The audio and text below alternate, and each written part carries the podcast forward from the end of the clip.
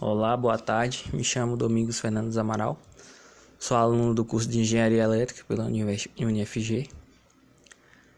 Esse podcast está direcionado à disciplina de circuitos lógicos do professor Ronaldo Pires. E o seu tema será robôs autônomos. Então, robôs autônomos são os robôs que são feitos, né, direcionados para que possa ser um, ser um objeto para substituir o trabalho humano e também um robô autônomo é um robô que não precisa que o humano controle. Esse robô consegue ali pelo ambiente que ele está, ele consegue se autoprogramar e consegue fazer a tarefa dedicada a ele, né?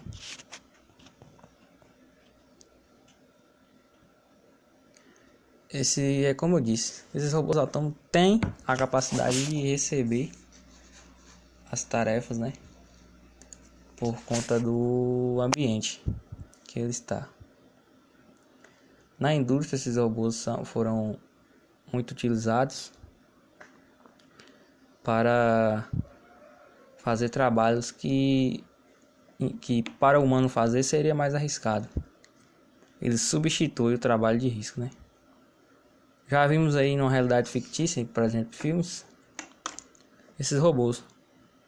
E, na verdade, na nossa realidade, eles já existem, não são novidade, são coisas que já existia antes, só que vem tomando um grande espaço, principalmente nas indústrias, por esses motivos de ser bem eficientes eles conseguem ter as qualidades de ser rápido, ágil.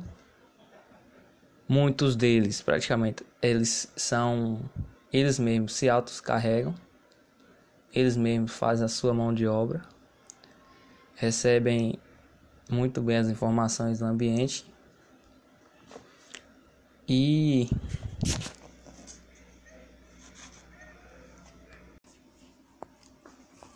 eles têm umas grandes habilidades. Vou falar três delas aqui. Uma é a de realizar tarefas, que é o principal objetivo, né? É realizar tarefas que são perigosas, como eu sempre disse. Ou até mesmo não só perigosas, mas as inviáveis para que o ser humano seja feita.